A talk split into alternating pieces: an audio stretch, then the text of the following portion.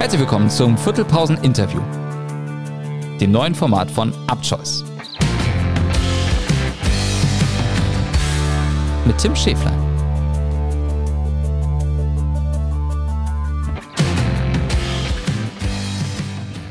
Herzlich willkommen zum Interview-Podcast von Viertelpause hier am Freitag vor dem Final Four Turnier in Frankfurt. Ich nehme hier auf mit meiner Interviewpartnerin am Mittwoch. Ihr hört die Folge natürlich aber jetzt am Freitag und das heißt, für euch ist das Final Four in greifbarer Nähe. Morgen am Samstag geht es ja los in der Frankfurter Süwag Arena und da mussten wir natürlich eine Teilnehmerin einladen vom Final Four. Eine, die da morgen auf dem Parkett in Frankfurt spielen wird und ja, was Hockey-Podcast angeht, ist sie übrigens auch nicht ganz unbekannt. Die älteren Zuhörer und Zuhörerinnen aus dem Jahr 2021 sozusagen, die werden sich erinnern im Vorgängerformat von Viertelpause. Es ist Franziska Hauke. Moin nach Hamburg. Hallo, herzlich willkommen. Sissy, wie groß ist die Vorfreude bei dir persönlich und wie ist der Hype im Team jetzt so ganz kurz vor dem Final Four? Sehr, sehr groß. Also nach letzten Samstag konnte man das erstmal so gar nicht richtig fassen, dass wir jetzt beim Final Four dabei sind. Wir haben jetzt echt einige Jahre es immer wieder probiert, leider nicht geschafft. Und jetzt, also kurz davor, ist die Vorfreude einfach nur riesig. Alle freuen sich mega auf das Spiel. Wir erwarten eine richtig coole Stimmung. Wisst ihr schon, wie ihr hinkommt? Das ist ja in heutigen Zeiten ein ganz schwieriges Thema. Bahnfahren fällt wahrscheinlich raus, nicht nur für Fans, auch für euch als Mannschaft. Genau, also wir hatten geplant, mit der Bahn zu fahren. Es war ja aber relativ früh in der Woche bekannt, dass die Bahn streiken wird und deshalb fahren wir jetzt mit kleinen Bussen ähm, am Freitagmorgen los.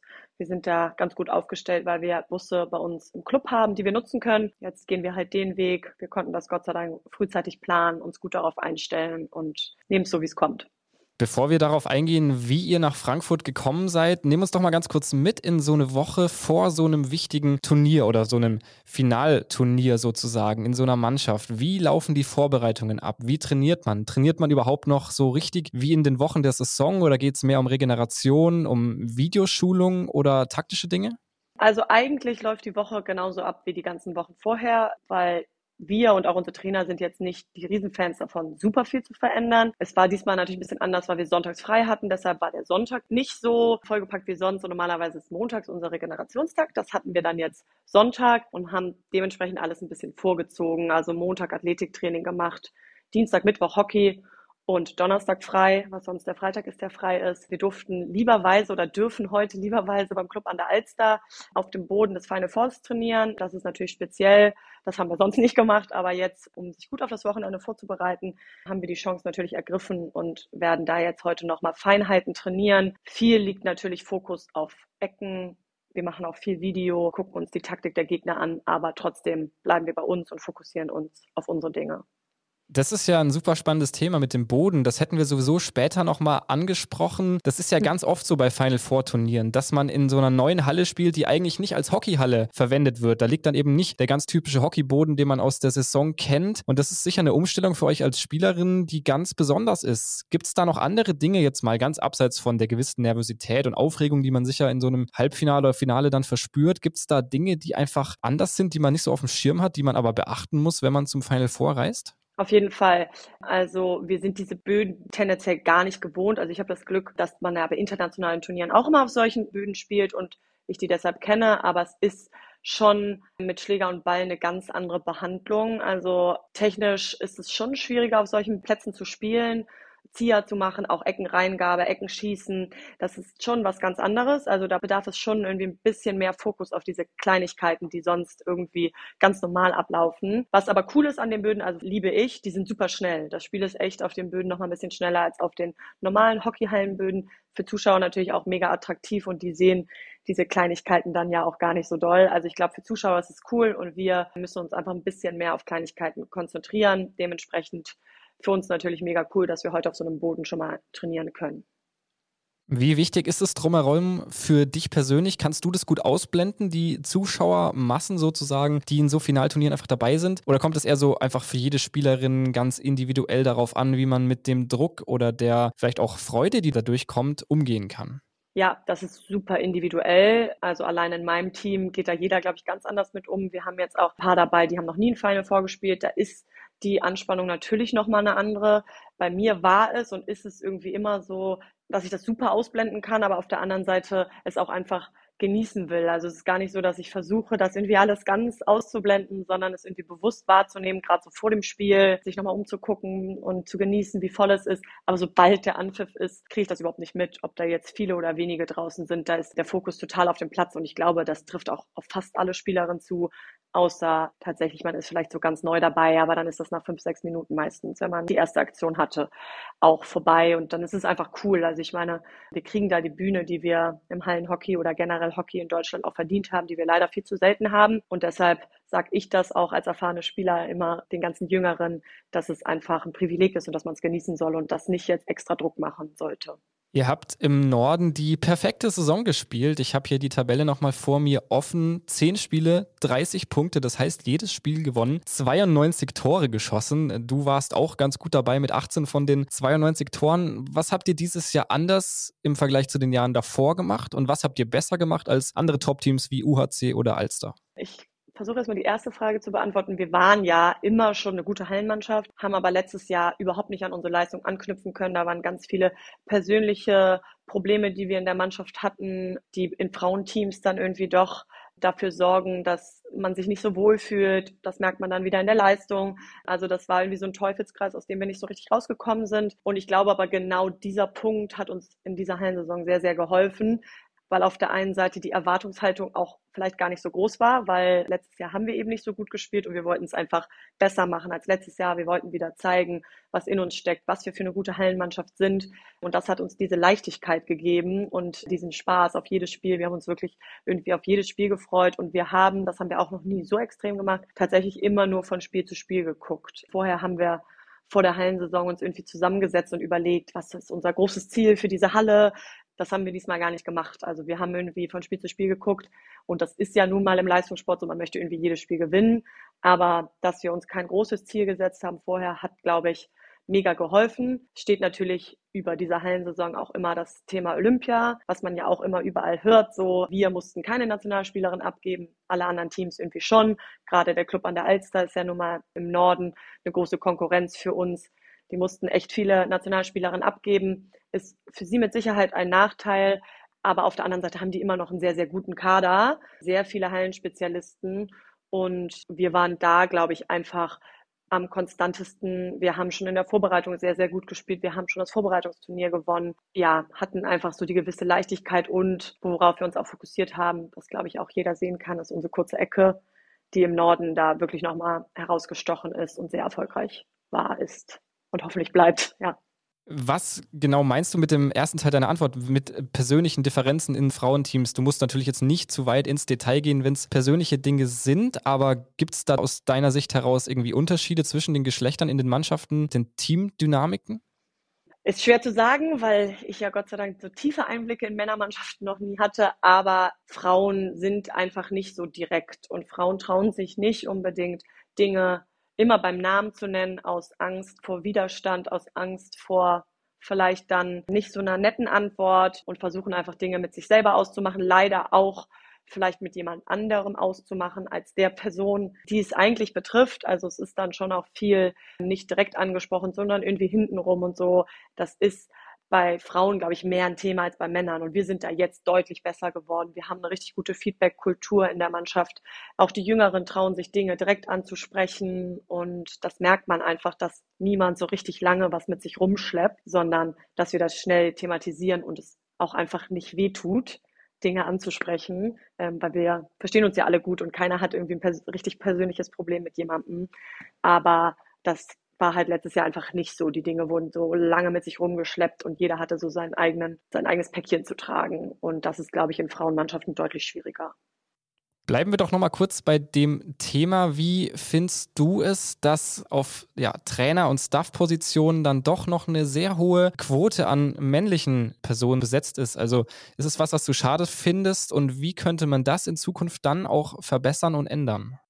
Ich habe mir darüber bisher noch gar keine Gedanken gemacht, so richtig, bis du es jetzt gerade gesagt hast, finde ich mega interessant, dass, ähm, wenn ich so drüber nachdenke, dass ich auch sehr. Dann ist jetzt der Zeitpunkt dazu. Ja, voll. Dass ich sehr, sehr viele männliche Trainer kenne und auch selber nur männliche Trainer hatte, muss ich jetzt kurz überlegen. Ich glaube schon, außer als ich ein Kind war.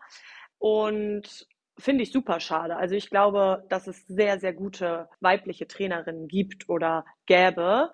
Ich glaube, tendenziell ist das Problem auf der Hockeytrainerposition auch ein bisschen das Finanzielle. Also ich glaube, es ist einfach dann doch nicht so gut bezahlt, äh, wie sich das viele vorstellen. Das ist natürlich für Männer und Frauen absolut gleich.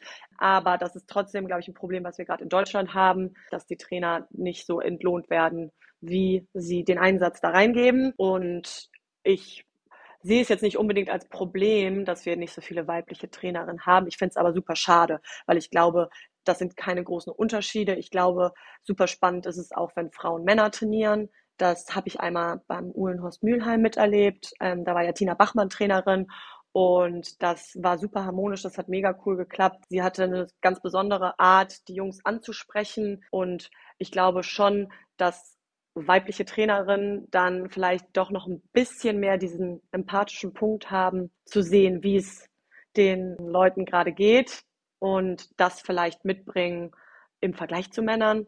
Aber ich würde mir wünschen, dass es ausgeglichener ist. Aber ich muss auch sagen, in meiner bisherigen Karriere habe ich es jetzt auch nicht so sehr vermisst. Also jetzt, wo ich drüber nachdenke, dass ich halt nur männliche Trainer hatte, habe ich nie den Wunsch so doll verspürt, mal eine weibliche Trainerin zu haben.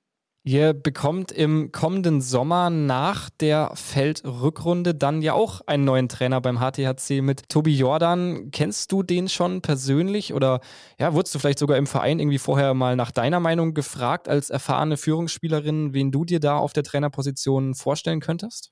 Also ich kenne ihn persönlich, weil er jetzt während der Hallensaison schon einmal bei uns beim Team war und sich vorgestellt hat so ein bisschen seine Vision mit uns geteilt hat und einfach gesagt hat, dass er sich mega auf die Aufgabe mit uns freut. Aber ich muss dazu auch sagen, mich betrifft es ja dann doch nicht mehr so doll, weil ich im Sommer mein Karriereende mir bevorsteht und dementsprechend er nicht mehr mein Haupttrainer sein wird. Deshalb war ich in diese Entscheidung auch überhaupt nicht mit involviert. Das haben die Spielerinnen, die dann den Kernbestand dieser Mannschaft bilden werden, dem Verein gemeinsam entschieden. Sie werden da mit Sicherheit viele Gespräche geführt haben und mein erster Eindruck ist total positiv. Ich habe jetzt aber noch überhaupt nicht über Hockey oder irgendwas mit ihm sprechen können, aber es ist auf jeden Fall eine super positive Entwicklung, dass wir einen hauptamtlichen Trainer für die ersten Damen beim HTLC gefunden haben, weil wir da ja jetzt sehr lange eine Übergangslösung hatten, die auch super war, aber eben halt kein hauptamtlicher Trainer. Und ja, das sollte in der ersten Bundesliga schon der Fall sein. Das mit dem Karriereende würde ich vielleicht nochmal anzweifeln an der Stelle. Also, das hast du ja im letzten Sommer irgendwie schon verkündet, die Karriere zu beenden. Das ist ja auch irgendwie bei deinem Bruder Tobi schon so ein Running Gag gewesen, dass man dann doch nochmal eine Saison oder doch nochmal eine Hallen-EM dranhängt. Was hat die Familie Hauke in den Genen, dass das mit dem Aufhören so schwerfällt?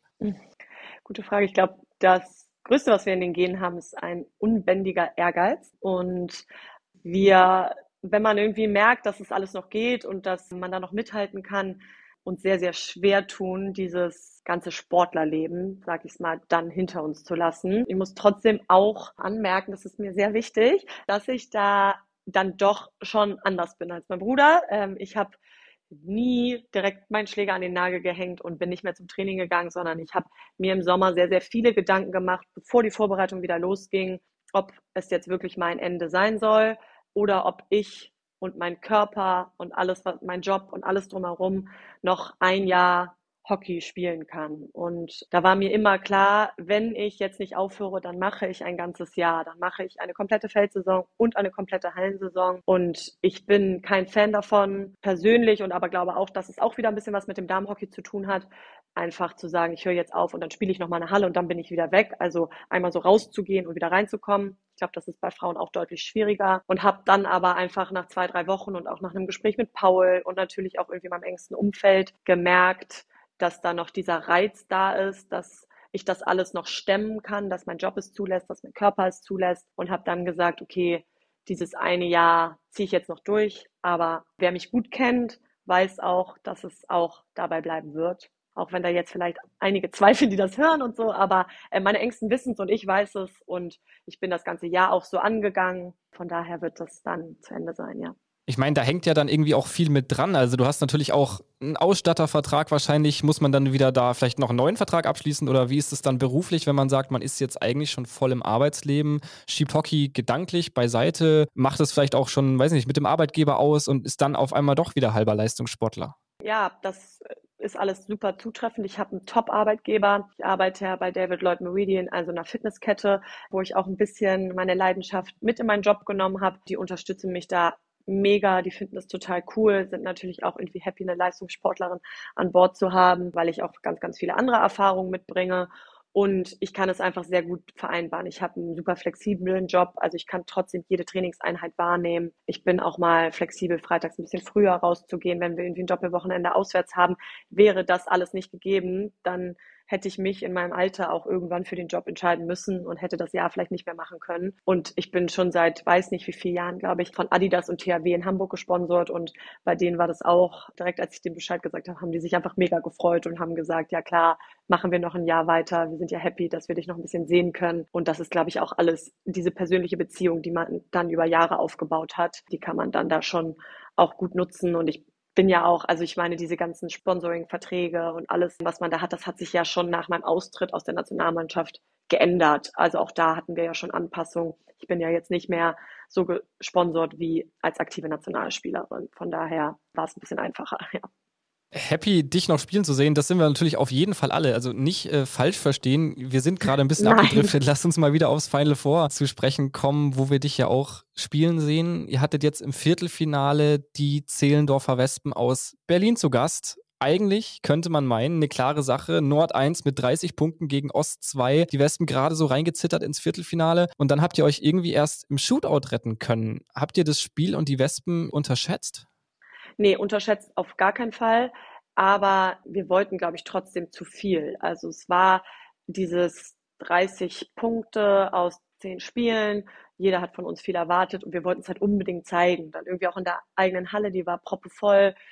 Äh, die HTC-Damen hatten seit ganz, ganz vielen Jahren kein Viertelfinale mehr zu Hause wir schießen sehr früh irgendwie das 1-0, es lief alles nach Plan und dann wollten wir einfach zu viel. Also die Wespen haben es auch sehr, sehr gut gemacht, das wussten wir aber auch vorher. Also es war jetzt nicht so, dass wir nicht wussten, dass die Hockey spielen können, dass die super gute Einzelspielerin haben. Das haben wir schon erwartet. Aber die haben sich auch taktisch sehr gut auf uns eingestellt und wir sind dann so ein bisschen, weil wir zu viel wollten, mit dem Kopf durch die Wand ein bisschen gelaufen, muss man sagen. Also wir wollten dann immer im ersten Moment den perfekten Ball in den Kreis spielen. Wir wollten mit jeder Aktion unbedingt in den Kreis. Und das ist nicht unser Spiel. Also wer uns hat spielen sehen in der Saison, weiß, dass wir eigentlich super geduldig spielen, dass wir einen guten Spielaufbau haben, dass wir den Ball laufen lassen. Und wir haben all diese Dinge einfach nicht gut gemacht. Und dafür sind die Wespen zu gut. Also die haben uns da wirklich bestraft.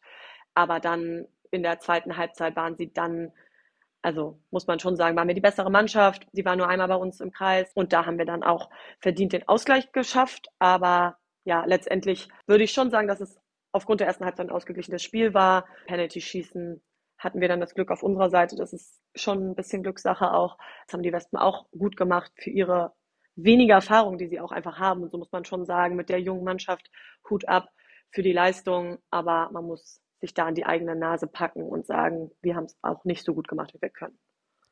Zum Thema Penalty-Schießen, da hat unser Podcast-Kollege Chris in der Folge vom Dienstag was rausgehauen und das hören wir beide und natürlich auch ihr da draußen uns nochmal gemeinsam an.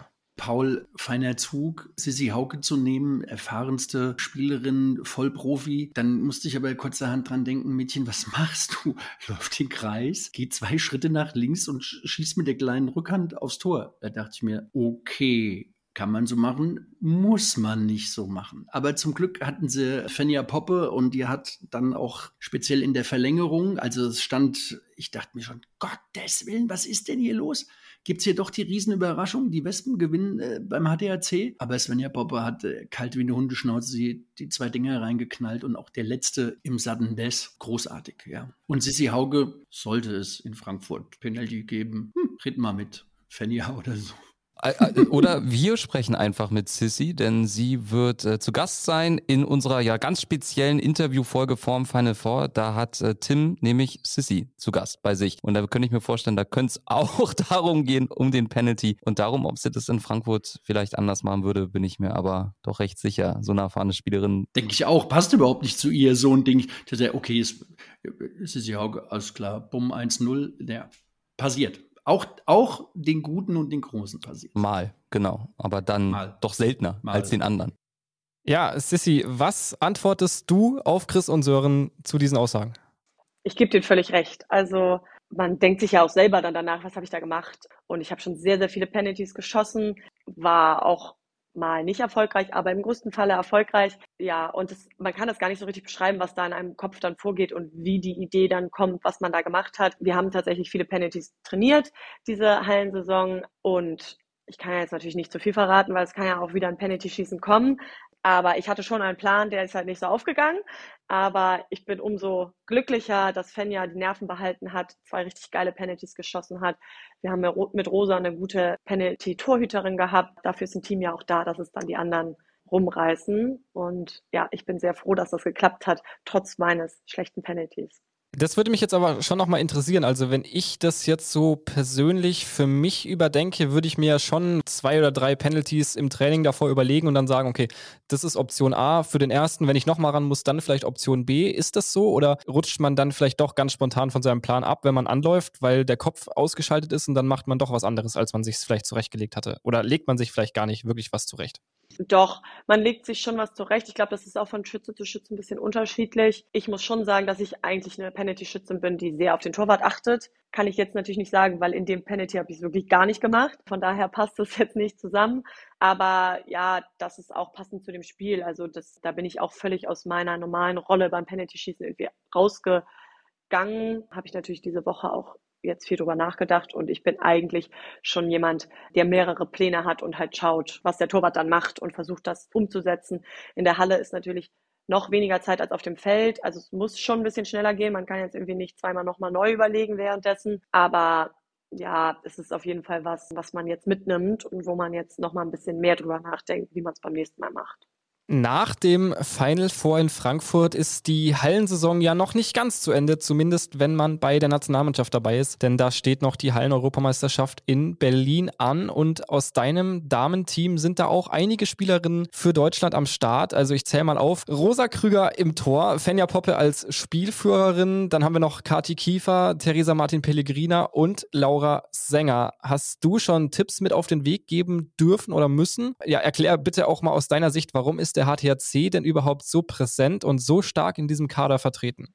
Tipps habe ich noch nicht verteilen können müssen. Ich muss schon sagen, die Vorfreude und die Freude war riesig, als wir den Kader jetzt am Montag gelesen haben. Aber auch bei den Spielerinnen war relativ schnell der Fokus erstmal jetzt wieder auf diesem Wochenende. Ich glaube, danach werden wir uns mit Sicherheit nochmal austauschen. Gerade Fenja, die spielt ja ihr erstes internationales Turnier. Das hat sie sich wahnsinnig verdient. Wir freuen uns alle mega für sie und ich glaube, da kann man ihr aber noch einiges mit auf den Weg geben, weil da wird auf jeden Fall viel Aufregung mit dabei sein. Das so viele Spielerinnen von uns dabei sind, spiegelt einfach auch unsere Saison wieder, spielt die individuelle Klasse der einzelnen Spielerinnen da. Also Rosa ist für mich die beste Hallentorhüterin, die es in Deutschland gibt. Das hat sie jetzt schon über Jahre bewiesen. In dieser Saison ist das nochmal ein Stückchen mehr geworden. Also wir können wirklich sehr, sehr glücklich sein, sie bei uns zu haben.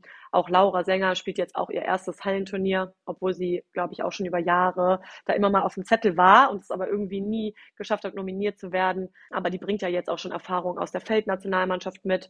Und ich muss sagen, bei Kati Kiefer und TT Martin Pellegrina hat man ja auch gesehen, die haben beide wahnsinnig viele Tore geschossen, sind technisch richtig gut, haben sehr, sehr viel kreiert dieses Jahr und die haben sich alle fünf ihren Platz durch ihre Leistung dieses Jahr einfach verdient. Unabhängig davon, dass es bei uns im Team auch gut lief, haben sie einzeln da auch sehr viel zu beigetragen und ich glaube auch aus meiner Erfahrung von eben diesen Hallenturnieren, die ich schon gespielt habe, dass es sehr, sehr hilfreich ist, auch viele aus einer Mannschaft zu haben, weil diese fünf einfach auch sehr eingespielt sein werden. Und das kann auch bei so einem Turnier, das ja super schnell geht, mit wenig Vorbereitung, sehr hilfreich sein.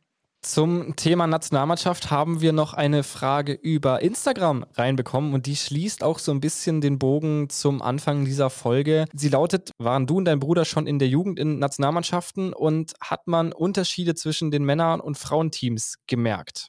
Ja, mein Bruder und ich haben beide Jugendnationalmannschaft auch gespielt. Das fängt ja an mit der U16 aber wir sind das auch nicht beide so reibungslos durchlaufen. Ähm, also ich bin zum Beispiel erst als älterer Jahrgang bei der U16 nominiert worden. Also im ersten Jahr habe ich nicht U16 gespielt und habe dann aber jede einzelne Nationalmannschaft durchlaufen. Mein Bruder war von Anfang an dabei, hat aber ja auch relativ schnell den Sprung dann letztendlich am Ende zum A-Kader geschafft. Also ich glaube nicht mal, dass er die komplette U21 zu Ende gespielt hat, sondern relativ früh dann im A-Kader war.